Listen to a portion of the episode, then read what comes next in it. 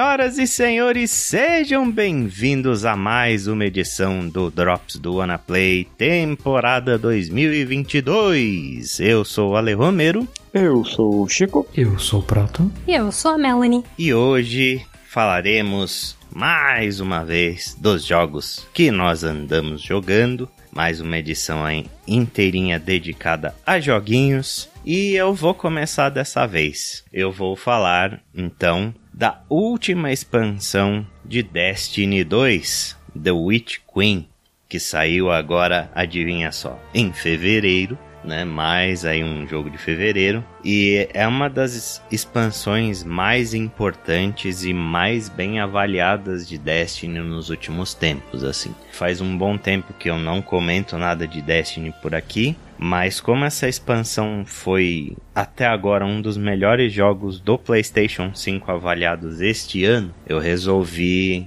trazer e comentar um pouco sobre, né, por que, que o pessoal está gostando tanto do The Witch Queen e qual é a importância que isso tem pro Destiny no geral. É, acho que o primeiro ponto a se falar do Witch Queen é sobre a campanha que sofreu assim uma belíssima reformulação por parte da Band e melhorou absurdamente, sabe? Eu acho que dá para dizer tranquilamente que essa é a melhor campanha de Destiny que a Band já fez Destiny 1 e Destiny 2 inclusos na parada aí, porque eles fizeram mudanças muito fundamentais, tanto na parte do storytelling como na parte de gameplay, que fizeram com que fosse uma campanha que não é simplesmente um obstáculo para você chegar no endgame, sabe? Eu acho que finalmente aí Destiny tá num, num ponto muito alto de storytelling. Eles estão contando histórias melhor do que nunca.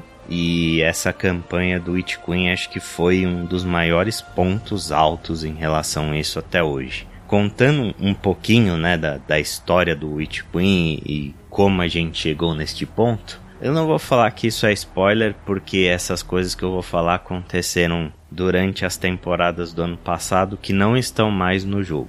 Então, tipo, quem não acompanhou não teria como saber muito dessa história de qualquer forma, só vendo no YouTube da vida. Mas antes disso, né, antes do Witch Queen, a gente vem vindo há bastante tempo aí na história do Destiny, nessa saga do Light versus Darkness, né, da luz contra as trevas. E há bastante tempo a Band estava construindo um clímax para essa história, onde a gente finalmente chegaria a encontrar o Darkness, que é o grande vilão da série, que é falado desde o Destiny 1 e tal, né, que foi o responsável pelo colapso, que acabou com a humanidade, na era de ouro da humanidade, etc. E a gente estava muito nesse tease aí de o Darkness vai chegar, o Darkness vai chegar, o Darkness vai chegar, e nunca chegava né? Aí durante o Beyond Light, que foi a expansão passada, é, o Darkness engoliu quatro planetas do sistema solar e a gente falou: ai meu Deus, agora vai. Só que no final das contas, o Beyond Light acabou sendo uma expansão extremamente decepcionante, pelo menos para mim, no quesito de storytelling, porque eles construíram tudo isso, a gente achava que finalmente ia ver o grande vilão da série, e no final o que a gente acabou vendo foi mais um líder Fallen e tal, que é uma raça que a gente já cansa de enfrentar desde o começo do jogo. Foi uma história muito genérica que só introduziu mais coisas e não explicou nada. Mas durante o ano da expansão do Beyond Light, né, a gente teve uh, aparição mais frequente da Savatum, que é a, a bruxa rainha da Hive, né, que é uma das principais raças antagonistas aí de Destiny. Acho que eles são talvez o principal vilão da série até aqui. E a gente já enfrentou vários líderes da Hive em outras expansões, né? Inclusive no Taken King, que é uma das mais famosas lá do Destiny 1 e tal. E a Savathun era um dos últimos líderes que faltava a gente encontrar. E aí, nas últimas temporadas do ano passado, a gente encontrou a Savathun fugindo da irmã dela, que é a Sivu Araf ela se escondeu dentro de um casulo e pediu a ajuda dos guardiões para tirar de dentro dela o verme que ela tinha, que é o verme que basicamente criou a Hive, né? A história da raiva é muito complexa e etc. Mas resumindo, eles eram uma raça alienígena que encontraram seres do Darkness no fundo das profundezas do planeta deles. E a Darkness implantou esse verme dentro dos líderes da Hive e transformou aquela raça daquele planeta na Hive de fato, que é uma raça extremamente maligna e tal. Então a Savatun queria se livrar do verme dela e pediu a ajuda pra gente. E durante esse processo, ela de alguma forma se apoderou da luz, né, vinda do viajante. Então a história começa com você invadindo o planeta dela, né, que é o, o Throne World da Savatun, e vendo que de alguma forma agora a Hive tem a luz. E é muito legal porque tipo você começa a encontrar inimigos que usam os seus poderes de guardião. eles usam suas habilidades, suas granadas, seus supers. Eles têm fantasmas igual os seus próprios guardiões, sabe? Foi uma adição muito interessante que eles fizeram aí. E durante toda a história do Witch Queen, você passa a descobrir como é que a Sabaton conseguiu a luz, como ela fez para roubar a luz, né? E o que que ela estava pretendendo com isso. Então, é uma história muito interessante, ela é contada de uma forma muito mais aprofundada do que nas outras expansões de Destiny. São missões longas de 30 a 40 minutos cada, com cutscenes, várias cutscenes acontecem durante a história. Sabe, é, é de fato uma história memorável e que deu gosto de jogar. Muito contrário de, por exemplo, da história do Beyond Light, que foi péssima e fazer aquilo com os três personagens foi a morte para mim. Mas hum, nessa expansão eles fizeram um trabalho muito bom de storytelling. E não foi só no storytelling, sabe? As, as missões em termos de gameplay elas são muito bem variadas. Né? Você não tem muito filler, nas partes de gameplay igual você tinha nas outras campanhas. Muitas vezes eles colocavam para você fazer atividades cotidianas do jogo no meio, tipo Strike, Lost Sector e etc. Só mesmo para tapar buraco de gameplay. É, mas nessa expansão eles fizeram uma coisa muito única. As missões elas são de fato muito únicas. Acontecem coisas bem épicas e tal. É, é realmente bem legal de jogar. E eles também fizeram uma das melhores adições que eu acho que rolou em Destiny nos últimos anos, que foi a campanha no modo lendário, né? Destiny, ele é muito fácil no geral, especialmente a parte de campanha, você não tem desafio nenhum, sabe? A dificuldade é muito baixa, que é justamente para todo mundo completar e etc. Mas esse ano eles resolveram adicionar uma dificuldade lendária para quem quisesse fazer a campanha num modo mais difícil, né? E nesse modo você tá sempre 20 pontos de poder abaixo do nível de dificuldade da missão. E isso gera um, um desafio muito interessante, assim. É um nível de dificuldade que eu acho que o Destiny deveria ter no geral e não só nessa campanha, porque não é uma coisa absurdamente difícil, mas é uma coisa que requer um pouquinho de habilidade, que requer, né, um pouquinho de atenção. Não é completamente brain dead igual é você jogar um assalto, por exemplo, que não dá nem graça. Você sai destruindo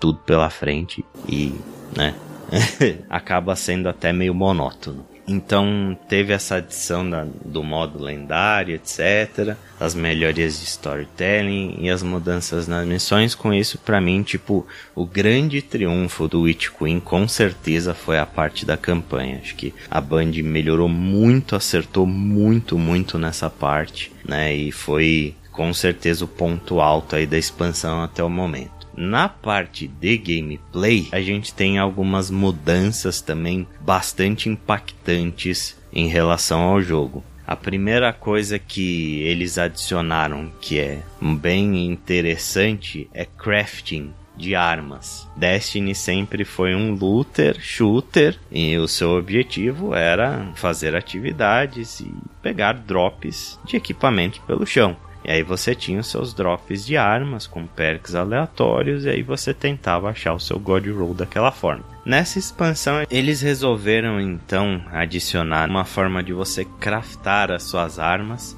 com os perks que você quiser, entre aspas, né? Tem um, uma seleção de perks em cada arma, mas você pode escolher tudo que você quiser e meio que moldar o seu God Roll da forma como você quer. Esse sistema, assim, ele para mim tá sendo um dos pontos mais fracos da expansão até agora, e eu não sei muito bem se ele cabe em Destiny de modo geral, sabe? Obviamente é uma primeira iteração dessa nova funcionalidade, então uh, vai demorar um tempinho até a Band conseguir acertar esse sistema e deixar ele redondinho. Já teve muito feedback da parte dos jogadores e eles já confirmaram que para a próxima season vão ter mudanças no crafting de armas, mas da forma com que ele funciona hoje, ele realmente para mim não funciona e eu não sei de fato se ele cabe num jogo como Destiny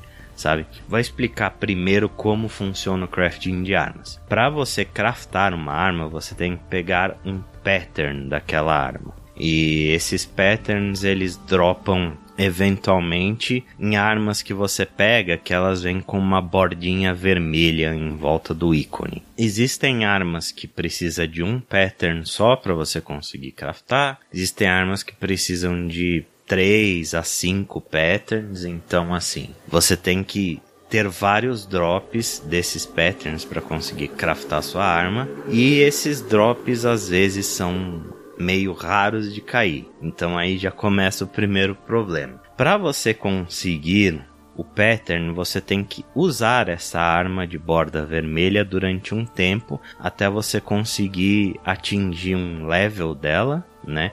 E extrair o pattern e o material dessa arma. Para você craftar uma arma, você precisa de materiais. E esses materiais eles vêm dessas armas com borda vermelha. Existe uma série de materiais, acho que são uns quatro ou cinco materiais diferentes. Cada arma pede uma certa quantidade de materiais para você fazer o crafting. E toda vez que você vai recraftar a sua arma, né, que você faz o reshape da sua arma para colocar um perk diferente, você gasta materiais. E aí o que que acontece? As armas, elas têm versões avançadas de alguns perks, que essas versões, elas são levemente melhores do que a versão tradicional do perk.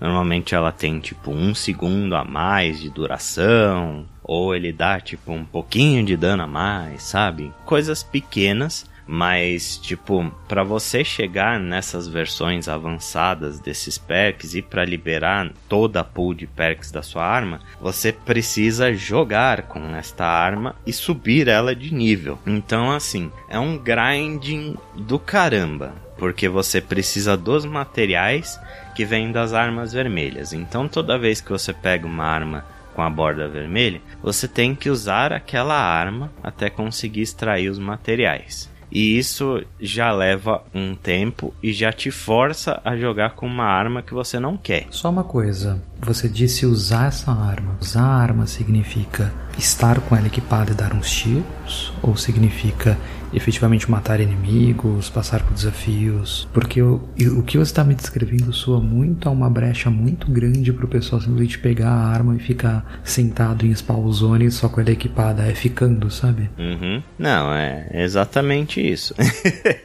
isso acontece, tá, no jogo. Essa é uma das formas que a galera tá usando para burlar o sistema. Que, tipo, usar a arma significa matar inimigos com ela ou completar atividades com ela, né? Dependendo do que você faz, você sobe mais rápido ou menos rápido o nível dela. Então, tipo, se você mata inimigo, às vezes você ganha tipo meio por cento do progresso, às vezes 1%, dependendo da atividade. Se você completa um strike, você ganha tipo uns 20%. Se você completa uma partida de PVP, você ganha uns 30%. E por aí vai. Dependendo das atividades, você vai ganhando determinados níveis. E o nível da arma final que você crafta é a mesma coisa. Você ganha nível matando inimigos ou ganha nível fazendo atividades. Então, tipo, você é obrigado a jogar com armas que você não quer jogar sabe? Às vezes dropam sidearm com borda vermelha, com uns perks horríveis. Você é obrigado a usar o sidearm para subir ele de nível e conseguir extrair os materiais. E aí você consegue craftar a sua arma, você gasta materiais, só que você tem uma pool de perks pequena ainda, então você é obrigado a craftar arma com perks ruins. E você tem que usar aquela arma com perks ruins para subir ela de nível e destravar os outros perks para poder comprar o que você quer. E aí vai mais um grind. E aí, tipo, quando você faz a, a versão que você quer, se você tentar trocar o perk da sua arma, você vai gastar mais uma tonelada de materiais para fazer isso, porque você não destrava o perk de forma permanente. Então é um sistema esquisito que te força a jogar com armas que você não quer. E outra coisa que eu acho que ele cria um problema é na questão do loot mesmo, porque a partir do momento em que você pega uma arma craftável, você não tem mais motivo nenhum para caçar o God Roll daquela arma. Qualquer outra arma daquele tipo que você pega vai ser inútil para você. Isso é um problema que acontecia no Destiny 2 Vanilla e que quase matou o jogo, porque as armas tinham rolls fixos. Então, tipo, se você pegava uma determinada arma, ela caía sempre com os mesmos perks. A primeira ou a décima oitava que você pegasse era exatamente a mesma coisa. E não tinha loot para você perseguir. E isso no looter shooter é muito problemático. Então, assim, eu não sei o quanto esse sistema casa bem com Destiny se ele funciona ou não, sabe? Ele me soa tipo como uma proteção contra má sorte, por assim dizer, porque você pode jogar 200 horas e nunca conseguir o roll que você quer de uma arma, então você tem ali eh, o safe de poder craftar essa arma da forma com que você quer. Detalhe que não são todas as armas do jogo que são craftáveis, tá? É só uma parcela delas, são armas dessa season e nem são todas elas. Mas eh, ele vem meio uma proteção contra má sorte assim, mas ao mesmo tempo é um sistema que requer muito grinding e que acaba no final matando a sua perseguição atrás de loot. Então, acho que a Band vai ter que quebrar um pouco a cabeça para fazer com que isso funcione direito dentro de Destiny. Outras coisas que eles adicionaram no gameplay foi um, um novo retrabalho na subclasse de Void, né? De vácuo. Quando o jogo adicionou uma nova subclasse no ano passado com Beyond Light, que é Stasis, eles trouxeram um novo modelo de subclasse para o jogo, muito mais customizável, etc, e muito mais poderoso também do que as três subclasses anteriores que você tinha, que era Solar, Arco e Void. E agora o que eles estão fazendo é, reformulando as classes antigas uma a uma para colocar no mesmo padrão de stages, deixar mais customizável e deixar mais poderoso também. É, essa é uma adição legal, eu acho que quanto mais customização você tiver para o seu personagem, melhor. A única coisa que me preocupa é que o nosso guardião está ficando poderoso demais, assim.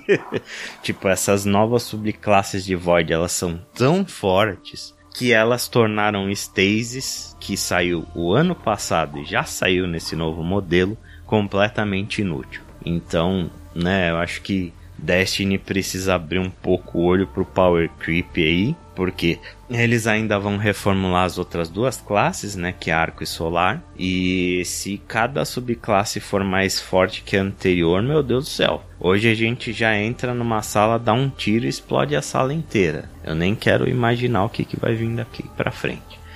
Uma coisa que eu tava pensando, acho que a gente chegou a discutir a respeito sobre pessoas que estão entrando agora em Destiny. E eu não sei nem se tem muito de novos jogadores para Destiny, mas pelo tanto uhum. que você falou, tanto de classes e customizações disponíveis e habilidades, isso não acaba tornando Destiny quase intransponível para quem tá começando agora, quem resolveu que quer jogar com os amiguinhos e quer passar por tudo? Olha, não necessariamente por causa disso, mas eu acho que a experiência do novo jogador em Destiny ela é bem ruim, ela precisa melhorar bastante, assim. Eu acho que aconteceu muita coisa no jogo durante esses anos e a Band não soube lidar muito bem com isso para novos jogadores, porque eles removeram conteúdo do jogo, tem campanhas que não existem mais, tem planetas que não existem mais. É, a campanha original do Destiny 2, que é a Red War, ela não tá mais no jogo. Eles substituíram isso por tipo uma introdução lá, uma missãozinha básica de introdução, e não é meio que o suficiente. Ainda tipo, desde que o jogo virou free to play também, o esquema de expansões que você tem que comprar e,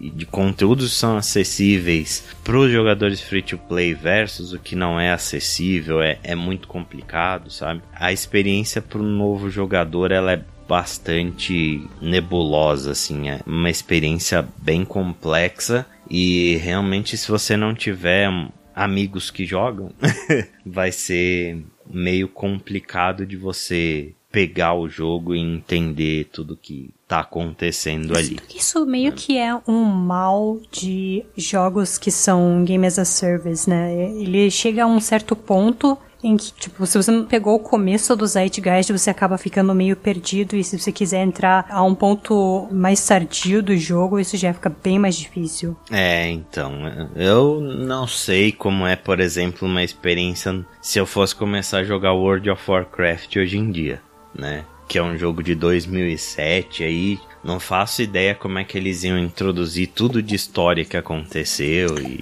e afins. Mas Destiny também já é um jogo muito antigo, né? Ele tá aí desde 2014, o Destiny 1. Então, é um jogo que está evoluindo bastante com o tempo e ele conta uma história com o tempo também, sabe? Ele conta uma história para quem está jogando o jogo. Né? As coisas acontecem é, para quem está jogando ali. E quem entra depois acaba perdendo muito disso, sabe? Porque, tipo, essas histórias de temporadas passadas, elas duram um ano, né? A temporada ela fica no jogo durante o ciclo da expansão que ela saiu. Então, depois de um ano, essas histórias elas não ficam mais disponíveis. Então, é uma coisa meio paradoxal assim, porque tipo, é interessante e recompensador para quem tá lá jogando todo dia, para quem ama o jogo, mas é, é uma história que depois vai se perder com o tempo e que não vai ficar ali, né?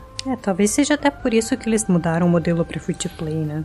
É, uhum. Só ficou um pouco. Uh, eu tive essa experiência de entrar depois. Eu joguei o Destiny 1, joguei logo que saiu o 2 um pouco. E aí, o ano passado, né, eu peguei o 2 antes dessa última expansão. Sim. Eu peguei para jogar. Né, e aí o Ale até deu um help na época e tudo mais e tal. Mas o problema é que é tudo muito confuso, assim. Você mesmo acompanhando a história, tudo, você meio que fica perdido. Você não sabe para onde ir, você não entende direito o que tá acontecendo. Você vê um monte de coisa acontecendo aí, às vezes você cai numa expansão que teoricamente é algo que tá acontecendo lá na frente, só que você perdeu toda a história atrás. Eu confesso que quando eu joguei, eu peguei pra jogar, eu fiquei bem perdido na história do que tava acontecendo ali, quem era aquela galera toda. Uhum né? E, tipo, eu fazia as missões assim, é muito legal, tem muita coisa legal, mas com relação à história, entender realmente o impacto daquilo, do que estava acontecendo, o impacto que eu estava jogando ali como história, era bem confuso, né? Mas ainda assim é, um jogo que tem uma jogabilidade super gostosa, super divertida e ainda assim é um jogo bem gostoso assim de jogar. Pois é, cara. Eu entendo perfeitamente. porque você começou a jogar numa expansão que já era muito importante, né? Tipo, você pegou a história do Forsaken e começou por ali, e, né, você não tem muito bem uma introdução de quem eram todos aqueles personagens, o que estava acontecendo ali. E se você começa uma campanha mais para frente ainda, né, você, começa totalmente no, no, meio da coisa toda. É, eu imagino se eu voltar agora, que eu já devo ter perdido um monte de coisa. Exato. e, o jogo começou a, a introduzir muita coisa de história durante as temporadas que rolam durante o ano né? Então, tipo, se você não acompanha a história do que tá acontecendo nas temporadas, quando chegar uma expansão na frente, você vai entender menos ainda. É o que eu falei lá no começo, tipo, essas coisas que eu contei da história da Sabatum rolaram tudo em temporadas que não estão mais no jogo, né? Então é, é uma parada complicada, assim. É. Eu não sei como a Band vai resolver isso, cara. Eles cavaram um buraco aí, se enfiaram dentro de um buraco muito difícil de sair. Eu não sei como eles vão fazer para melhorar essa experiência para novos jogadores, mas Destiny precisava dar uma atenção a isso, porque tipo hoje é totalmente um jogo para quem já acompanha, assim. Para quem quer começar é bem difícil. Também nem sei se é a intenção deles chamar mais jogadores pro mundo de Destiny, porque talvez o público-alvo deles não seja novos jogadores necessariamente, né? Hum, é. mas que empresa que não quer chamar novos jogadores, né? É. que jogo que não quer ter mais gente jogando? GTA. É. GTA. GTA que saiu para literalmente tudo. Em GTA acho que não tem mais ninguém que não tenha jogado. Eu nunca joguei GTA.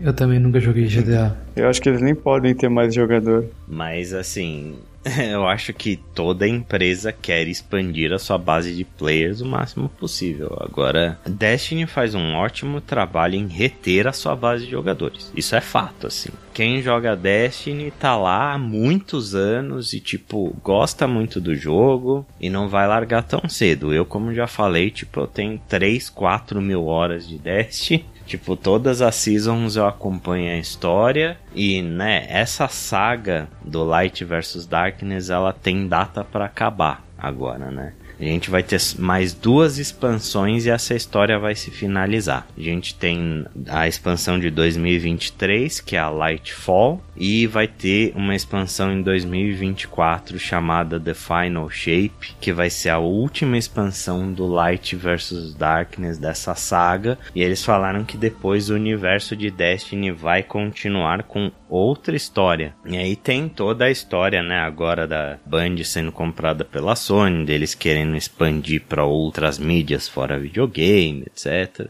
Acho que Destiny ainda tem muito espaço para crescer ainda, né? É, depois da série do Master Chief lá. Exato, né? Agora a gente tá tendo uma série de Halo aí, por que não uma série de Destiny? É o que me faz né? pensar que talvez a Band esteja usando a mesma estratégia da Riot, né? De ao invés de fazer com que as pessoas todas joguem Destiny na ordem que deveria ter sido jogado, alguma coisa assim, para conseguir novos jogadores, ela vai apresentar tudo que já foi mostrado em Destiny por outros meios, talvez, não sei. É, talvez a estratégia deles para novos jogadores venha depois que acabar essa saga. Depois de 2024, quando começar uma nova história, aí talvez eles venham com uma outra forma de mídia para apresentar toda essa história que eles contaram desde 2014 aí, e concluem em 2024 e continuam o jogo, né? Ah, só um comentário, já que você citou, Arcane é uma das coisas mais legais é... que tem na Netflix. É, até eu fiquei com vontade de assistir. É legal, é bem legal. Muito Nossa, bem feito. fenomenal. Inclusive, a Band contratou um cara lá que trabalhou nas animações da Riot. Não especificamente em Arcane, mas nas animações deles, para trabalhar em coisas relacionadas a Destiny. Então, vejo potencial. Ficar de olho. Não, Arcane é, é simplesmente lindo. De, tipo, é. Puta que pariu, que bagulho. O pior é que eu queria assistir Arcane pelo motivo completamente errado, que é o Ray Chen, um dos violinistas que eu acompanho, que ele ganhou uma, uma competição bem prominente no mundo da música clássica, né? Que é a competição Menuhin. E hoje em dia ele continua tocando música clássica em concertos e tal, mas ele também é youtuber e ele joga videogame. Então ele é um youtuber que eu acompanho há um tempo e é essencialmente por ele que eu queria assistir Arcane, porque ele, ele tem um personagem que aparece na, na série. Eu pensei que Caramba. ele tinha tocado com Imagine Dragons. Sim, é, é aquele, aquele cara que tava tocando violino com Sting no Game Awards era o Ray. Uhum. Ah, é. Eu tinha esquecido. Tem a música do Sting também, não é só uhum, do Imagine Que é uma boa música, por acaso. Sim, melhor que a do Imagine Dragons. Mas é isso. Witch Queen é uma expansão excelente, principalmente em termos de campanha, eles acertaram muito bem. Em termos de jogabilidade, tem algumas coisas novas que vão né, melhorar com o tempo e outras coisas que eu tenho certo medo por motivos de power creep, mas Destiny está numa boa posição, assim, eu não diria que nossa, Destiny nunca esteve melhor do que está, porque hum, acho que tem vários pontos a se melhorar aí, especialmente essa questão dos novos jogadores, essa questão de tirar conteúdo do jogo, etc. É meio complicado. E também a raid, a raid dessa expansão eu não gostei. Só queria deixar registrado que eu não gostei dessa raid por motivos de encontros meio chatos e uma ambientação meio monótona, assim que para mim parece que todos os encontros acontecem no mesmo lugar, é tudo muito preto, tudo muito marrom, não gostei. Mas assim, tiveram várias pessoas que amaram essa raid. Mas, enfim, é isso, né? Acho que Destiny está num, num ótimo momento. Não sei se para quem não jogou, mas se você tem alguma familiaridade com o jogo, já se você conhece o lore, se acompanha a história e parou de jogar durante um tempo, voltar agora é um, é um bom momento porque o jogo tá bem gostosinho de jogar.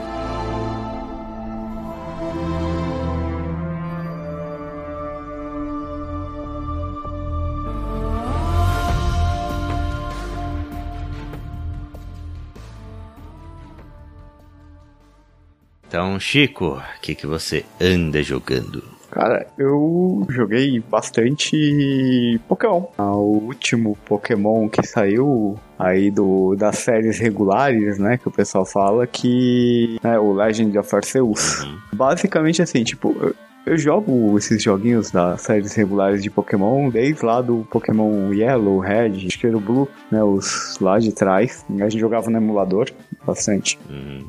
E Cara, eu joguei os de DS, de 3DS, joguei lá o que é ambientado no que parece Paris, né? É, Sword and E assim, Sword and Shield eu joguei. E tipo, cara, é, é, sempre o mesmo jogo, né? O, não tem evolução técnica, tem os gráficos, obviamente, né? Você tá mudando a plataforma, mas continuava sempre a mesma jogabilidade, o mesmo esquema.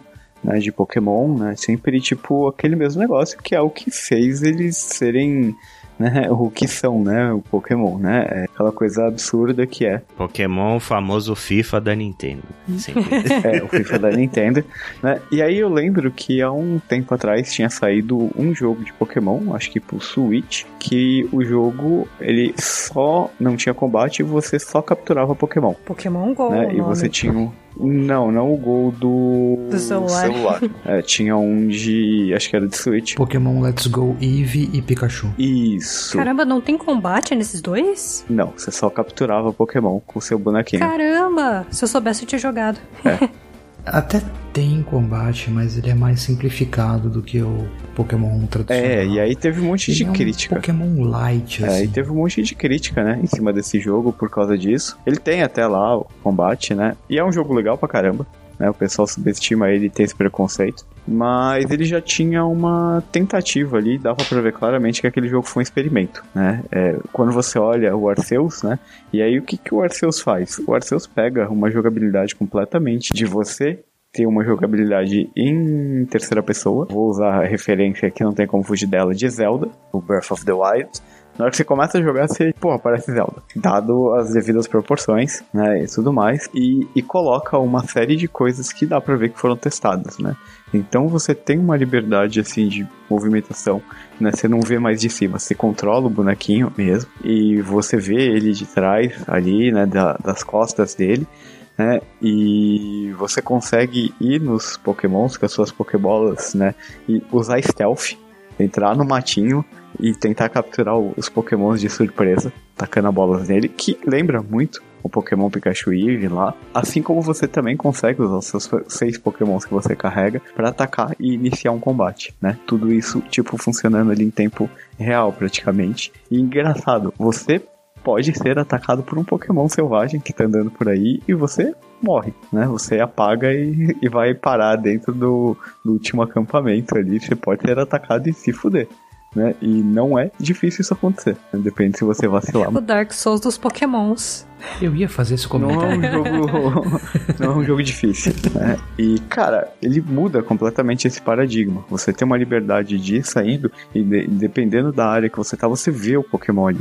Não é aquele negócio que você tá passando no mato, aí vai do Pokémon na pier, né? É tipo, não, você vê, né, o Pokémon e você, tipo, pode desviar dele, você pode tentar capturar, você pode tentar entrar em combate, enfraquecer ele pra capturar, né? Você pode jogar uma frutinha pra distrair ele e ir lá e tentar pegar ele. Tem Pokémon que é mais fácil de pegar, tem Pokémon que é mais difícil, tem Pokémon que é quase impossível você pegar, tipo, tentando só jogar Pokébola, que você tem que enfraquecer. Tem uns Pokémons tipo Alpha, que eles são maiores, com olhinho vermelho, que são níveis muito mais altos.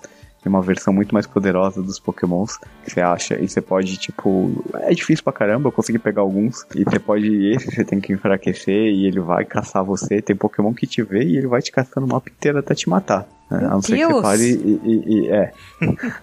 E, e você vê, cara, é muito legal. Você vê aquele mapa, tipo, cheio, assim, sabe? Você vai andando e mudando de terreno, né? E você vê os tipos diferentes de Pokémon relacionados àquele terreno, né? Em determinado momento você pega montarias e, e consegue acessos, né? E é um mapa muito grande que você vai habilitando conforme você vai progredindo no jogo, você vai habilitando novas áreas desse mapa.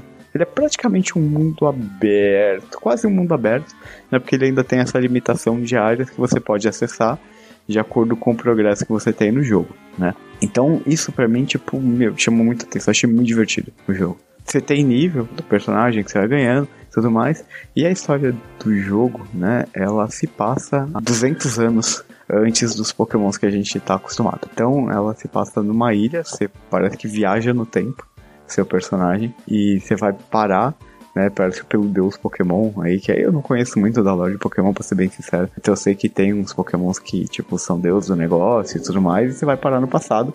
Né? Antes de existir Pokécentro, antes de existir toda aquela tecnologia que a gente vê nos jogos de Pokémon, né? E você vai parar numa ilha, que é uma ilha, você vê claramente, tipo, mais passado, assim, né? Quase feudal ali, sem tecnologia, onde os humanos ainda estão aprendendo que são os pokémons e para os humanos os pokémons são perigosos e acabaram de inventar um- a Pokébola, né? E você tem que craftar a Pokébola, né? Ou comprar na- nas coisas, né? É, E conforme você vai evoluindo ali, você vai conseguindo as Pokébolas melhores, mas você crafta as Pokébolas, sua Pokédex é um caderninho de papel, é, é uma agenda, não é uma Pokédex tipo tecnológica, né? Você tem um equipamento tecnológico que você veio do futuro, né, e tal, e ele tem toda essa pegada de ser no passado, de ser tipo meio que os seres humanos aprendendo a lidar e domesticar os pokémons. Então, tipo, o pessoal fica impressionado quando você lida com os pokémons e tal, porque não existe um treinador pokémon assim, que nem a gente tá acostumado, né? Não existe É, tipo, ginásio. não existe o conceito de treinador Pokémon nesse universo. É, tá começando a existir. Então você tem algumas coisas ali, você tem algumas pessoas ali que te desafiam até, né? Mas você não tem aquele conceito dos ginásios, das insígnias, que é clássico, né? De Pokémon. Então é, é bem diferente, mas já foi anunciado o, o próximo Pokémon, que claramente é uma evolução desse, realmente mundo aberto, com muito mais correções em cima de que esse jogo ele tem alguns probleminhas, dá pra ver que ele é um passo pra evolução né, da franquia. E aí sim, no futuro, com ginásios e tudo mais, já foi anunciado, que eu esqueci o nome dele agora. Mas o Proto deve saber, porque ele sempre tá ligado nessas notícias. Não, não é aquele. Não, não Não é aquele vez. teaser desculpa. que a Nintendo mostrou do policial que entrou num quarto e. Isso, esse mesmo. Ah, tá, tá, tá, tá, tá. Esse mesmo. Eu não lembro o nome, mas já existe, né? Então, evolução programada, mas assim, o que eu senti nesse jogo é que ele realmente é um. O feeling que eu tive é quando a gente saiu do Zelda de Nintendinho e foi pro Zelda do 64. Essa é a sensação que eu tive jogando esse jogo. E é muito divertido, é muito legal. Os combates entre pokémons, eles continuam sendo por turno, mas você consegue ficar correndo em volta. Ali andando e tudo mais, e eles ficaram muito mais dinâmicos. Eles inseriram algumas mecânicas novas, como por exemplo, quando seu Pokémon ele domina um movimento, você pode usar aquele golpe com uma variação de um golpe rápido ou um golpe mais poderoso. Se você usa mais poderoso, você vai ter um cooldown maior, mas ele vai causar mais dano. Se você usa rápido tem um cooldown menor, mas vai ter tipo. Então, tipo, eles adicionaram um pouco de estratégia na coisa. Continua com aquela coisa de Pokémon mais fraco que aquele e tudo mais, né? Adicionaram novos Pokémons. Tem coisas ali, tipo, a essência é a mesma, só é muito mais divertido, né? É, você tem craft, você tem coisas para coletar, tipo plantas, essas coisas no cenário. Né, que te dão para você fazer craft de comida, de coisa de cura, de item e tal né? Vou te falar que assim, é mais pela diversão de fazer, porque boa parte das coisas são meio inúteis. E você tem uns boss de área hum. que são pokémons que estão meio que, tipo, vou usar um termo assim, são meio que encapirotados, assim, sabe? Eles estão com uns poderes assim. E aí você tem que. Né, até os que eu joguei, acho que eu passei uns 3 ou 4 bosses desses, que são os marcos, as áreas que você habilita as próximas áreas. Que você tem que, ao invés de ser um combate Pokémon, você vai com o seu personagem jogando umas coisinhas nesses Pokémons, né? E desviando dos ataques deles para até fazer com que ele desencapirote. e aí ele volta ao normal. Joga né, água e tal. E, e, muitos, é, e aí, tipo, por exemplo, assim que você ganha sua montaria, que facilita pra caramba pra você andar pelo cenário, porque o cenário é bem grande. Então, é, e tem toda uma lore ali, tem toda uma historinha que é bem, é bem divertida ali, cara. É um Caramba, pelo jogo que bem você legal. tá dizendo, ele é praticamente o Breath of the Wild do Pokémon. É, só que ele não tem que você não tem que ficar escalando nada, tipo, vai tranquilo. É, tua Pokébola não quebra. é só Pokébola não quebra. Você pode perder bastante Pokébola, tipo, com Pokémon quebrando elas, mas é assim, em nenhum momento eu fiquei sem, tá? Os materiais para você craftar mais são muito acessíveis, né? Então é bem fácil de você craftar mais, assim. E você vai ganhando dinheiro também, você consegue comprar algumas coisas. Você consegue personalizar as roupinhas do seu personagem também. Né? Para quem gosta dessas coisas, você dá pra personalizar o personagem ali com várias roupinhas diferentes. Cara, é um jogo bem legal. Perguntas? Sim, é, acho que a maior crítica que eu vi desse jogo, Chico, e que eu também, uhum. assim, achei quando eu olhei alguns vídeos dele, né? É que o mundo ele parece bem rudimentar ainda, sabe? Falta é. muito polimento. É, o jogo no geral é meio feio graficamente, assim. Tipo, eu vi um vídeo da galera comparando ele com o, o Xenoverse Chronicles que saiu pro Wii U. Uhum. E tipo, o mundo do Xenoverse parecia bem mais bem feito, bem mais bem acabado, Sim. assim, sabe? Tem muito espaço vazio e tal, e tipo, meio feio. Sim, ele é bem feinho, ele tem alguns, alguns problemas básicos, assim, de tipo, sabe, de você ir pulando, assim, pra acessar umas áreas, tem umas coisas, assim, bem básicas assim, cenário, ele é bem feinho. Você vê que em alguns pontos ele tenta colocar uma verticalidade, mas não faz isso muito uhum. bem no jogo. Ele tem alguns problemas, por isso que eu falei, ele me parece um jogo tipo de transição. Sim. Ele parece um jogo tipo, porque quando você olha o trailer do próximo, Aí sim você fala, cara, isso é Breath of the Wild com Pokémon. Uhum. Tá, esse ele ainda é uma coisa tipo meio rudimentar, uhum. né, nesses aspectos. E o mundo sim, o mundo é vazio, cara. O mundo você tem essas coisinhas que você acha, né, e Pokémons, Pokémons espalhados para tudo que é lado, né? Mas você tem uma side quests que você pega, tipo que ah, é traz para mim, tem alguém na cidade que vira, fala, ah, acha para mim um Pokémon do sexo masculino e tal. Tem algum que veio falar, eu lembro de ter visto uma vez um Pokémon que era azul, que parecia um macarrão, não é isso que ele fala, uhum. né, tal. Aí você vai lá e vai atrás do Tandia, né, se eu não me engano, desse é o nome do Pokémon, né, e leva pro cara. Então você tem várias side quests que são bem legais e são bem fáceis de completar. Né, que você vai fazendo e aí vai ganhando coisas, né, vai ganhando experiência, vai ganhando ranking, né? E você tem as missões que o professor, né, que te dá, que é tipo, ah, é, capturar não sei quantos desses Pokémon, usar não sei quantos golpes desse Pokémon, né? E aí você vai ganhando ranking e você vai preenchendo, por exemplo, as comidas favoritas do Pokémon e tudo mais, que isso daí pode te ajudar estrategicamente. Então tem todas essas partes que são legais, né? Ele não tem, tipo, aquele cenário cheio de coisinhas que você vai caçar e achar um monte de segredo. Ele tem Pokémon. Uhum. Pokémon pra caralho. Você vai andar e vai ver Pokémon pra tudo que é canto, os Pokémon vão tentar te matar e você vai tentar pegar eles. Sim. E você vai andar livre para fazer isso. ok, um bom resumo. E só uma correção pro que eu falei do trailer do policial. Aquele trailer é para Pokémon Scarlet e Pokémon Violet, então talvez não seja essa a continuação do Arceus. Eu acho que são esses mesmo, viu? Será? Eu achei Uhum. que esses iam seguir uma linha mais tradicionais e o Arceus ia ter a própria, tipo, própria linha. Não, é o Pokémon, é o Pokémon Scarlet e o Arceus são os próximos, né? E pelo que eu entendi, eles saem ainda esse ano. E é, é o que eu te falei, aí sim, né? Porque você vê que esse jogo ele nem saiu naquele modelo de ter duas Saiu o versões. Scarlet e o Violet. Não, o, o atual. Ah, o Arceus. né? Ah, o tá, Legend of sentido. Arceus, né? E esse daí, ele já foi anunciado com as duas versões, né? Então você vê que, tipo, ele parece muito ser um jogo de, tipo, estou transitando e o próximo que, na verdade, é os próximos que realmente vão, né? E você vê que o intervalo não foi tão longo assim entre o Scarlet e o coisa e esse atual. Uhum. É, talvez eles só estivessem mesmo molhando o pezinho na água pra testar a temperatura, ver como é que ela tá. Ganhando um dinheirinho extra, né? Por que não? E ele tá anunciado pro final desse ano. Uhum. Scarlet e Violet. E assim, você- você olha, tipo, o trailer ali, você vê a jogabilidade, você vê bem que é o, a jogabilidade do Arceus evoluída, né? Bem melhor. Aí sim, com gráficos bonitos e tal, né? Você vê, tipo, open world parece ser bem mais, né? E tudo mais. Então, é uma cidade enorme, aparece. Interessante. Meio estranho eles lançarem no mesmo ano, tipo, uma evolução do jogo já, né? Muito rápido.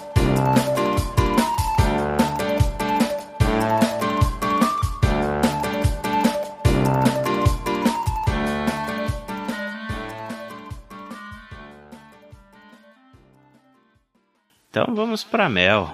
Mel, o que, que você anda jogando? Então, o que eu realmente queria falar hoje é Hellblade, mas vocês já fizeram um episódio gigantesco a respeito do jogo, então não vou falar sobre ele, embora tenha muita vontade.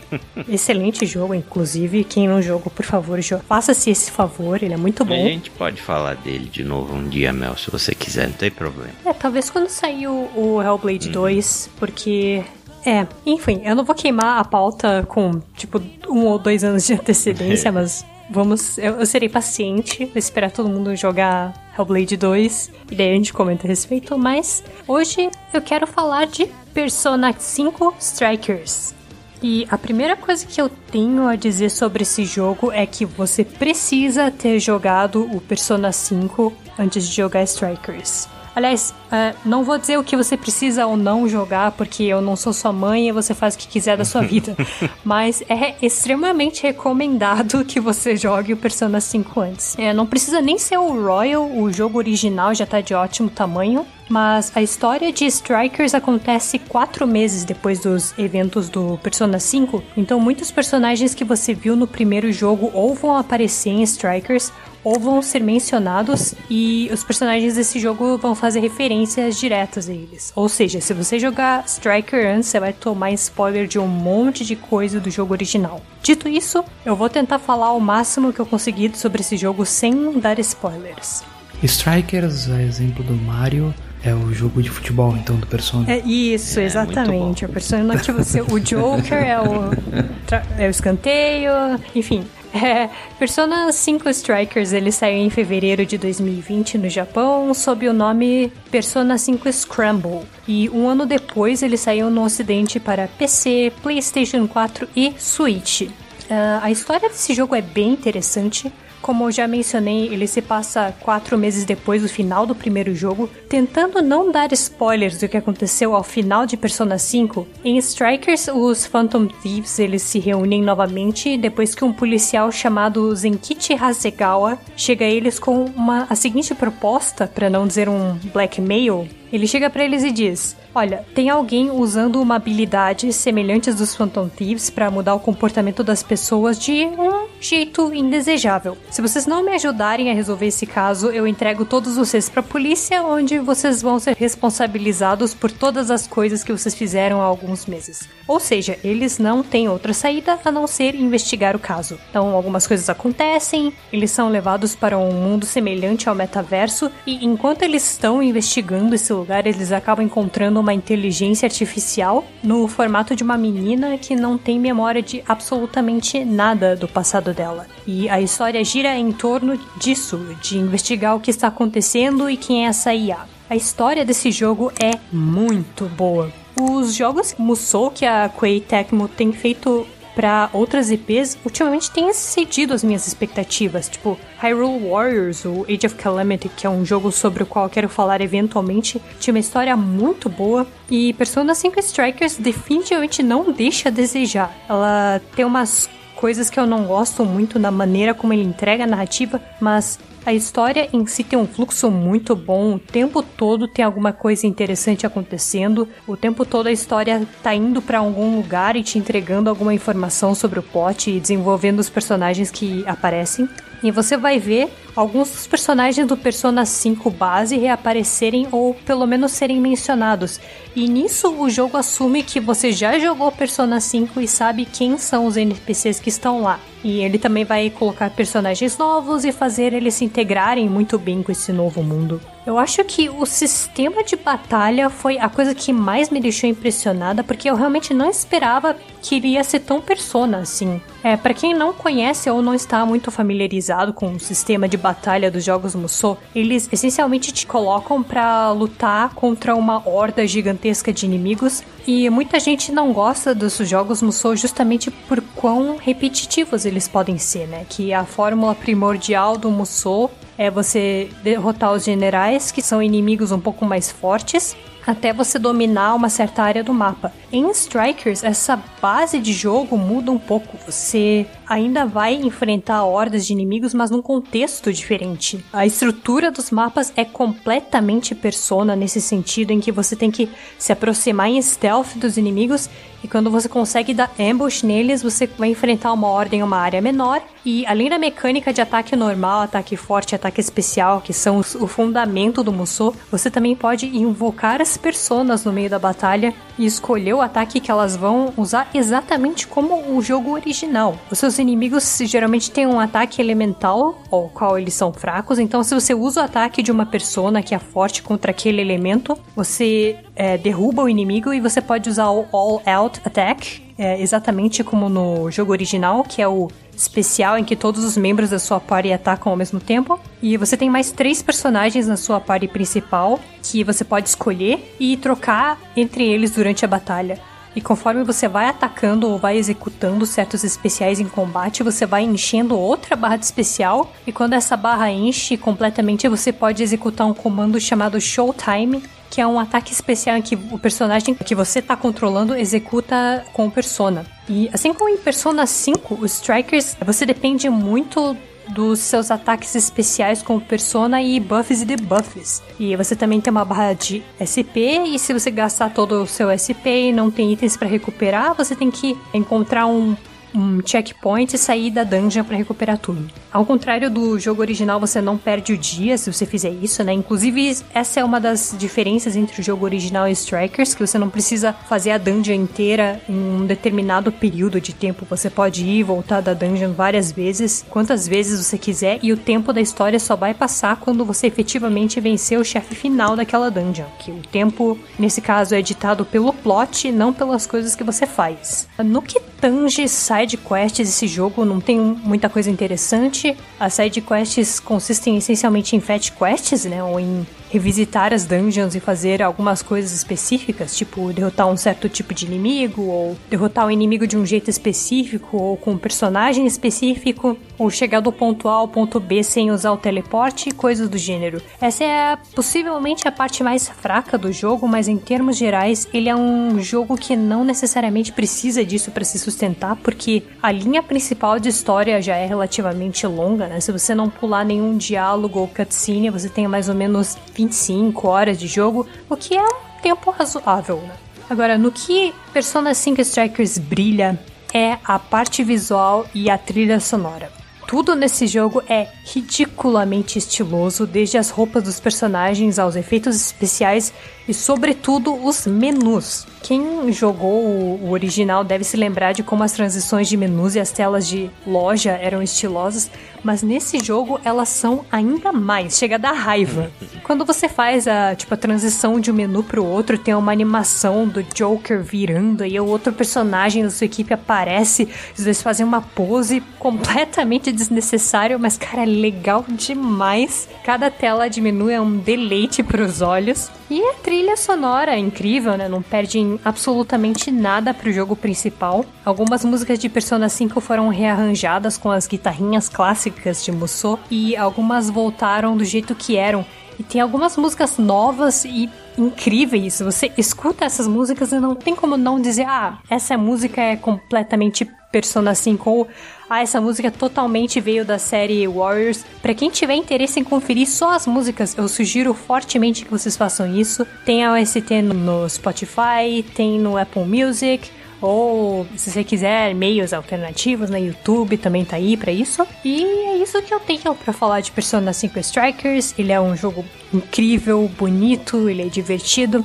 Para quem é fã de Persona 5, jogue. E mesmo que você não curta muito jogos de Musou, esse é um que vale a pena demais. Interessante. Eu nunca joguei nada da série Persona, porém tenho muita vontade. Só tenho medo das eventuais 100 horas de jogo.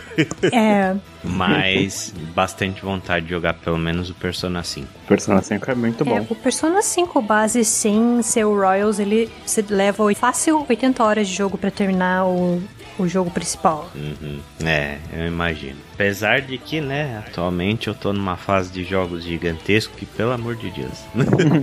então, talvez, né, É. quem sabe. Não, Mas vale a pena, é um puta jogo Persona 5, cara. Você chegou a jogar o Persona 5, né?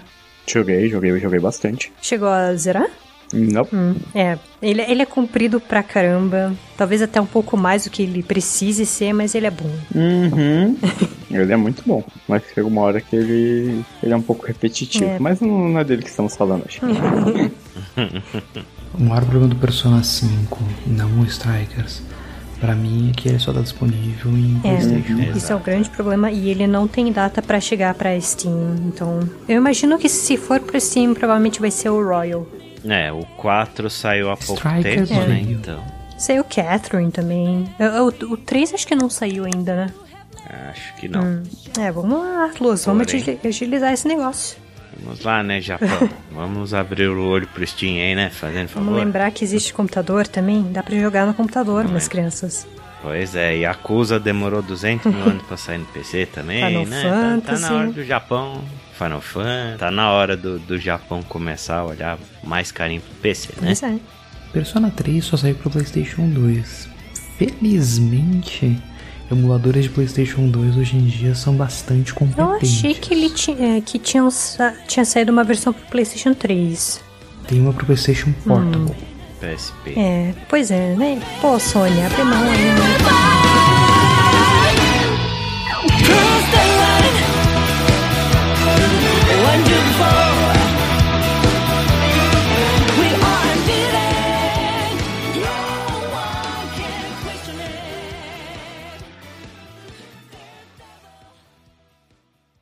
Beleza. Então, para fechar este podcast, Proto, o que, que você anda jogando? Eu acho que a gente falou pouco desse jogo no cast, então acho que é importante a gente citar. É um joguinho pouco conhecido. É, Quase passou em branco, né? Quase passou em branco, né? mas eu tô no comecinho dele.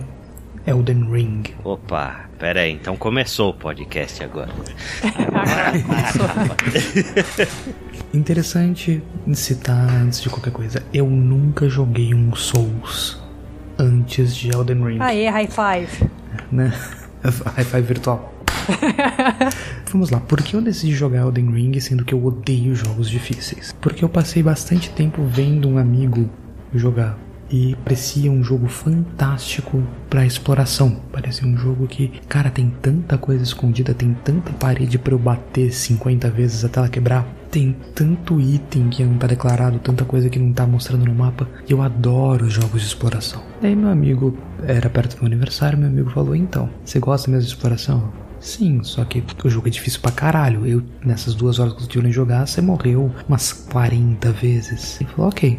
Ele me mandou o jogo via Steam e na sequência já mandou também um mod pra eu tomar metade do dano só. E é assim que eu tenho jogado Elden Ring. Vamos começar falando do mod. Eu só jogo offline, então não, não tô invadindo, sendo invadido por ninguém, então não tô estragando a diversão de ninguém. Mas eu tenho muito pouco tempo pra jogar por semana. Eu tenho talvez 4 horas por semana pra jogar videogame. Então, a pegada dos Souls de você morrer e aprender e morrer, e aprender e melhorar e dando aquele grind na sua habilidade não funciona pra mim, porque eu vou passar muito tempo no mesmo inimigo. Vou passar muito tempo pra aprender a como eu dou dodge no filha da mãe com uma lança e um escudo, sendo que eu tô com uma merda numa katana. Como que eu fecho essa distância? Como que eu ataco ele? Como que eu faço dodge? Tudo isso demora muito pra ser aprendido e essencialmente o mod que eu tô usando me deixa ter esse aprendizado, só que com menos punição, eu morrendo menos vezes. Cara, que jogo maravilhoso pra explorar. É muito legal você pegar logo no começo do jogo e usar o arco e logo que você entra no primeiro mapa aberto, né, você usar o arco, a luneta e ver, nossa, parece algo interessante. Lá na puta que pariu, você ir até lá e ter alguma coisa interessante. E você quase morrer 46 vezes no caminho. Mesmo com o mod de tomar metade do dano. Mesmo com o mod de tomar metade do dano, mesmo tava fugindo da maior parte das batalhas, ainda tem muita coisa que encosta em mim. Eu sou arremessado 6 metros pra cair no colo de outro inimigo. Mas você pegou o cavalo ou fez como o Chico e fez via sacra? Então, eu só descobri como pegava o cavalo hoje, depois de 10 horas de jogo. Hum, fez igual. Fez Então você fez a via sacra. Na hora que você falou que você tava no pântano e apareceu um dragão, eu falei, é, eu- ele fez a via sacra do Chico também. Tá vendo? Não sou só eu. E- essa do dragão. Não, não. E, e essa do dragão nem é um lugar tão longe de onde você começa, né? Aspas, começa. Nada, é pertinho. Não, é pertinho. E, cara, esse dragão quase me mata do coração. E- e- e- não foi nem matou o bonequinho no jogo, não. Ele quase me matou do coração. Porque você tá andando e daí tem uma. E sempre tem as mensagens, filhas da puta, no chão, né? De vá até tal lugar. Tem tesouro em tal Pula, lugar. passagem Vai secreta. até tal lugar. e- É, daí você vai até lá e de repente. Dragão! Tente pular. Aí você pula e morre. É, tem um cavalo e tá escrito lá, cachorro. Cachorro. Hoje eu vi um cara no, no Twitter com uma camiseta, tinha uma tartaruga, camiseta escrito dog, tá ligado?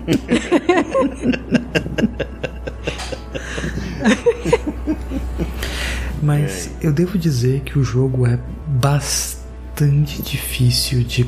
Como que eu vou dizer isso? Eu me sinto arremessado do lado fundo da piscina. Não pela dificuldade do jogo, da dificuldade do combate, eu estava esperando. Isso é o que me foi vendido, é o que eu vi, meu amigo, e o que eu vi alguns streams. Eu vi isso acontecer. O que eu me sinto arremessado no lado fundo da piscina e sem boia é: você vai mudar seu equipamento. Tem, acho que oito tipos de dano diferente. Contra o que eu tenho que me proteger? Cada arma tem um tipo diferente de ataque. E daí você pode empunhá-las em uma ou duas mãos. E o que, que eu tenho que fazer aqui, caralho? É, e o jogo meio que não te guia, ele não pega na tua mão, né? Ele larga as possibilidades e diz: vai lá, vai fundo, meu irmão. Pois é. Abrindo um parênteses disso, é o Extra Life, né? Ele lançou um vídeo. Eu assisti ontem esse vídeo que ele lançou falando do sucesso de Elden Ring e ele fez uma comparação de Elden Ring com um RPG de mesa, assim, que eu achei muito interessante. Tipo, outros jogos eles pegam tanto na sua mão e né, e te mostram exatamente para onde você tem que seguir, que você não sente como se você estivesse jogando uma aventura. Você sente como se você fosse um instrumento seguindo um caminho pré-determinado por quem fez o jogo, sabe? Enquanto o Elden Ring, a From Software faz meio que um papel de mestre de um RPG de mesa, sabe? Tipo, o papel do mestre não é te explicar regra, cara. Tipo, você tem um livro ali do seu lado para consultar com todas as regras e etc.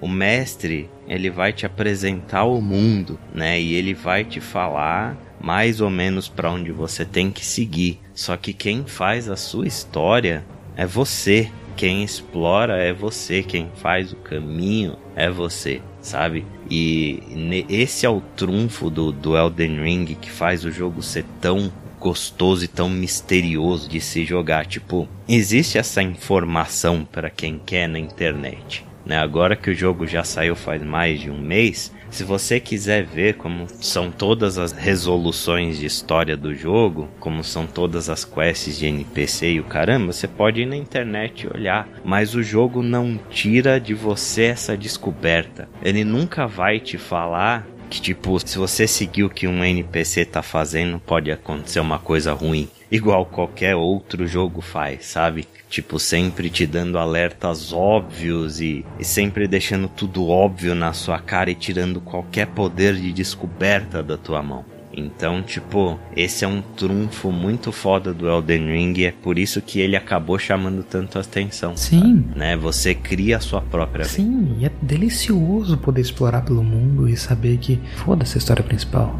Eu quero encontrar cavernas, eu quero explorar dungeons, eu quero encontrar itens bizarros, eu quero encontrar dragões no meio de lugar nenhum. Mas o que eu sinto falta não é nem ah, me guia. É muito mais um.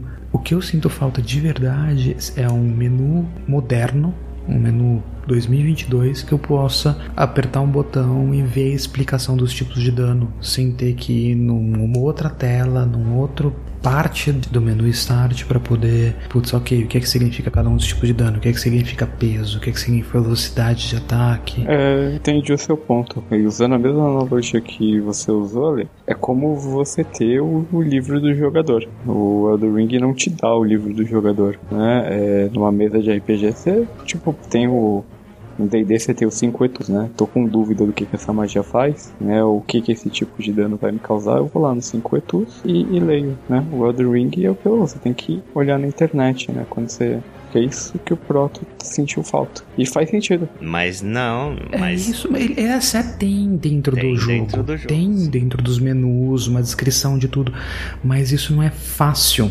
Você tem que ir numa outra área que é os knowledges para você poder ver, ok, quais são os tipos de dano, ok, como funciona o equipamento, como funciona equipar com duas mãos, quais são os controles. O que eu sinto falta não é a disponibilidade da informação, nem o pega na minha mão e me diz como que eu uso. O que eu sinto falta é um jeito rápido de eu pular para cada coisa quando eu tenho dúvidas. Parece ser mais uma questão de Usabilidade. é, melhoria de vida, né? É muito mais UX do que o jogo. você sente falta de uma forma mais fácil de acessar. É, eu sinto falta de alguma coisa que seria o equivalente. Fazer um ataque. Vamos lá. É muito mais fácil eu dar Alt Tab, esperar a droga do jogo minimizar, porque ele demora uma eternidade pra isso, mesmo a minha máquina que não é das piores, É, pra mim pra abrir o Google, digitar o que eu tô procurando, ler um artigo do que achar qualquer informação dentro do jogo. É, tem o esquema de você apertar o. Você vai no menu de status do seu personagem e aperta o Select, né? Eu não sei como é que chama esse botão no, controle do Xbox, não sei se é Share, não sei se é Dex, Dashboard, mas é onde fica o Select ali, sabe? Select que você entregou a idade, hein, Ale? Exato. No controle do PlayStation seria o, Options. o botão de, de Share ali. Não, share não, né? Share tira screenshot. Seria o options. A menos eu que o acho que é o PlayStation op- 5 tenha mudado, é. É o options. É, mas tem um dos botões lá, se não é o Options é o outro. Mas tipo, você abre um menu de explicação que você passa por cima de cada status e ele fala o que cada status faz. Aí você consegue ver o que faz cada status, o que faz cada coisa da sua armadura, é, o que faz cada tipo de dano e etc. Mas tipo, não é uma coisa tão óbvia assim, sabe? Ele poderia ser um pouquinho melhor explicado, apesar de que eu acho que Elden Ring já é uma grande evolução em relação a outros jogos da série que nem tutorial tinha, assim. acho que só o Sekiro que tem tutorial quando você pega cada item e tem uma área de knowledge igual tem no, Elden Ring. Antes disso, não tinha absolutamente nada. Sim.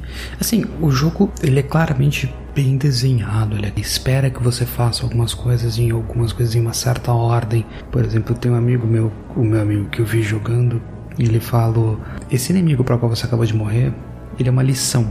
a lição de que você não tem que atacar tudo que você vê no mapa. Que é aquele cavaleiro que você vê logo no começo Ah, do jogo, sim. andando com estandarte, blá blá. Eu olhei pra aquilo e falei, that's bait. e fui pro outro lado. Não, mas é exatamente isso, cara. Essa é a maior pegadinha do jogo. Mas é o que a gente falou lá no, no outro podcast. Você olha no horizonte, você vê um cara com uma enorme em cima de um cavalo, vestindo uma armadura pesadíssima. Você fala, eu acho que ele deve bater meio forte. tá? Mas esse, esse cara, ele separa quem é um cara que tá acostumado a jogar Souls do cara que não tá acostumado a jogar Souls. Porque o cara que tá acostumado a jogar Souls, das duas uma, ou ele vai lá pra se desafiar, Uhum. ou ele vai ficar quietinho na dele porque ele já sabe o que vai acontecer. O cara que nunca jogou Souls e pegou esse jogo, ele vai lá e vai tentar bater no bicho porque o bicho tá no caminho e ele acha que o jogo, como com a maioria desses RPGs, tá no caminho, é pra eu matar Mas vai ele. tomar uma bifa bonita. E vai tomar uma bifa bonita. Vai tomar uma lançada que vai sair do outro lado do mapa. Aconteceu algo parecido comigo. Agora, no comecinho do jogo, eu descobri hoje, logo depois que eu peguei o cavalo, a menina fala pra você, só me leve até a raiz da árvore Blá. E eu fui até a raiz da árvore Blá. Desviei de um monte de inimigo pra chegar lá, encontrei alguns NPCs interessantes. E daí eu cheguei na raiz da árvore Blá e vejo o que parece ser, sei lá, uma criatura de fungos e raízes sentada. Eu falo, beleza, deve ser um NPC. Daí quando eu chego a 3 metros dele, aparece a barra de vida dele e eu- a música fica tenebrosa. Eu falei, Oh, não. fudeu. Viro pra sair correndo. Lembre-se, eu estou com mod pra tomar 50% de dano.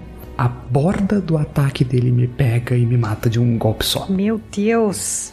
Isso porque você tá com 50% de dano, né? Não, se eu não tivesse com 50% de dano, eu acho que meu save tinha corrompido. Tipo, o dano tinha passado do personagem indo pro direto pro computador, sabe? Você tinha levado um choque, né? É, É tipo aquelas montagens, o cara vai dar uma porrada e aparece a foto da bomba nuclear. Por aí, é. Mas, cara, como é gostoso explorar esse jogo. Eu adoro jogos de exploração. Meu Zelda favorito. Tá bom. Meus Zeldas favoritos são Ocarina of Time e Breath of the Wild.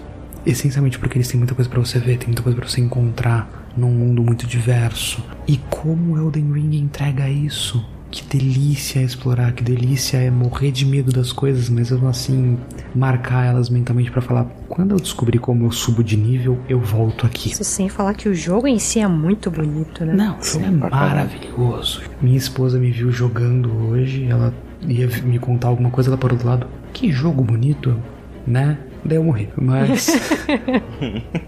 É, é um. Yep. É assim mesmo. é, é um Souls, ele é bonito pra caramba e eu me desconcentrei por 3 segundos, então eu morri. Acho certo.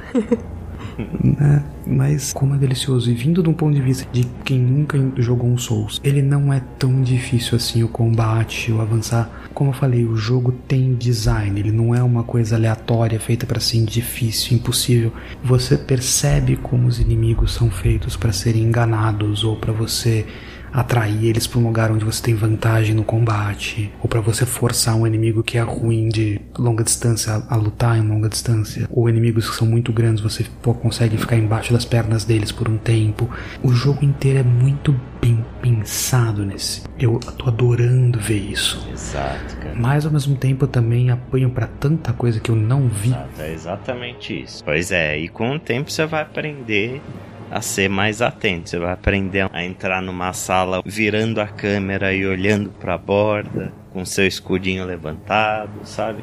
Amigo, eu aprendi a entrar na sala de costas com o escudo levantado porque eu tomei de golpe nas costas quando entrei numa sala. No português, claro, você vai aprender que quem tem cu tem medo.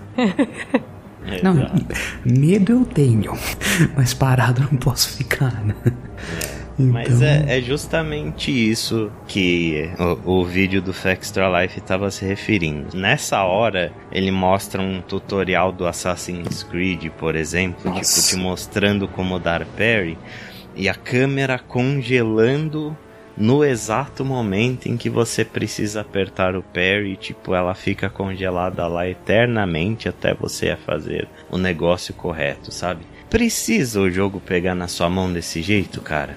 Não, tipo, você não pode morrer uma, duas vezes tentando aprender a dar parry no inimigo de verdade. Bloodborne que Sabe? o diga, né? tipo, é, então, são coisas assim, você se aprende jogando, você não precisa que o jogo fique parando a cada cinco minutos pra enfiar um tutorial na tua cara. É chato, Sim. é Eu, chato. con- eu concordo, mas eu adoraria ter a opção de poder entrar numa sala onde eu não tomo dano pra poder aprender da parry. Porque eu até agora não sei da parry. Sekiro não faz isso? Não, Sekiro, é, Sekiro você precisa aprender a dar parry, né? O jogo é de parry. Ele gira em torno da mecânica do Mikiri, né? É, ele gira em torno da, da mecânica do parry, mas ele nunca te para a câmera pra você dar um parry, não. tipo, ele bota inimigos fáceis no começo, que tipo, vão ser mais fáceis de telegrafar e tal, o parry. Mas ele não, em nenhum momento vai te dar um tutorial de como dar parry. Agora, no caso do Elden Ring, parry é uma coisa meio complicada porque depende do escudo que você tá usando, principalmente, para dar parry. Tipo, os, os escudos pequenos, eles têm uma janela bem mais generosa de parry do que os escudos médios e, tipo, acho que os, os, os Tower Shields, eles nem, você nem consegue dar parry com Tower Shield. Mas, tipo, o escudo médio é praticamente inútil pra dar parry, sabe? Tipo, se você quer jogar com parry, você tem que jogar com um escudo pequeno. O escudo médio vai te proteger, mas não vai servir pra você dar parry. né? Então, tipo, é uma escolha que você tem que fazer. Eu até agora não sei o timing de parry. Uhum. Eu não consegui aprender a dar parry. Eu adoraria Mas ter nem uma eu sei, sala bro. com um inimigo É que bem útil. com um inimigo que dá-se ataques óbvios pra eu poder aprender o timing do parry, pra eu poder Pô, eu tava conseguindo dar parry já. Mano, aqueles cavaleiros que tem no começo são mega fáceis de dar parry. Ah, tá. Por isso, eu achando que eu tava bem. Isso não vai da build que você faz também? Vai, vai Eu, tô, eu fiz o build. de maguinho. Que build? Eu nem aprendi a subir de nível ainda. Você tá fazendo realmente seguindo o caminho do Chico, né? Por aí. E- Esse é o drawback do jogo não ser nem um pouco óbvio. Eu não sei o que eu deveria fazer pra aprender a subir de nível. Eu sei que eu tenho que encontrar um NPC porque foi o que o Ale me falou, zoando comigo, que ah, você nem encontrou NPC que sobe No começo Você já do jogo. encontrou, é a, é a menininha que te dá o cavalo, é ela que te sobe. É, mas eu tenho que levar ela até a Você raiz. já tem a opção level up. Não, não é só você sentar na bonfire e ter uma opção na sua cara lá, level up. É a segunda opção. Eu vou buscar minha moral ali na outra sala, eu já volto, tá? Pera. é bom ler também, viu? Absurdo. Mano, tem tanta coisa naquele jogo acontecendo. Hoje, por exemplo, eu descobri que inimigos não pausam quando você tá falando com o NPC. É, Não, Paulo. Oh, não! adivinha como eu morri mais pausa. uma vez. Agrou metade da fase e foi falar com o NPC. tem que tomar paulada. Que agrei metade da fase. Eu tava. Eu tava. Encontrei NPC, que eu tava sneakando o tempo inteiro. Encontrei NPC, tava falando com ele. E de repente eu tomo uma foiçada nas costas. eu não sei nem da onde o inimigo saiu. É, Mas adivinha, morri. Deve ser divertido assistir você jogando Elden Ring. Qualquer dia eu faço stream. Mas é isso, é isso que eu tenho jogado. E vindo de alguém que nunca jogou Souls, tô sofrendo um bocado. Mas é interessante porque o mundo é vasto bastante pra valer a pena explorar. E por mais que eu saiba que eu vou tomar dragão na cabeça do nada, volta e meia, e que eu vou encontrar inimigos que eu definitivamente não posso vencer, eu também vou encontrar um NPC que é um pote gigante precisando de ajuda pra sair de um buraco. E isso é bastante interessante. Melhor NPC do jogo, diga-se de passa. Iron Fist Alexander. Muito interessante o personagem. Espero que eu encontre ele de novo. Mas Se você, Pela risada se você vai. explorar o suficiente, você vai encontrar ele várias vezes, hein? é, eu encontrei um parente dele parado de braço cruzado na frente de uma ponte. Eu não me aproximei. Hum, ok. Como disse o Chico, quem tem cu tem medo. é. A parte de eu não ter me aproximado é porque tinha outra coisa me perseguindo. Esse jogo, tipo, quando você não tá sendo Quando você tá sneak.